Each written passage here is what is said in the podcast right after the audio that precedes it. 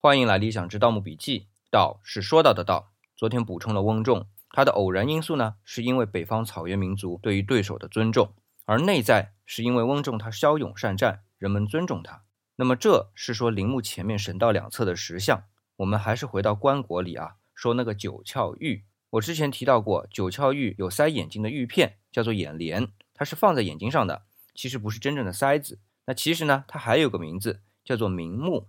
我这么一说啊，大家一定想到了一个成语，叫做死不瞑目。对，就是这个瞑目啊。其实瞑目本身的意思呢是闭眼。那也有人说它是死的意思啊，都没错。这些解释啊都可以在古籍中找到，比如说《淮南子》卷十《妙称训》里和《后汉书·皇后记上》明德马皇后这里边啊都可以找到。但瞑目这个词是动宾结构的，瞑就是和睦的意思，在《说文解字》里就是这么说的，是动词。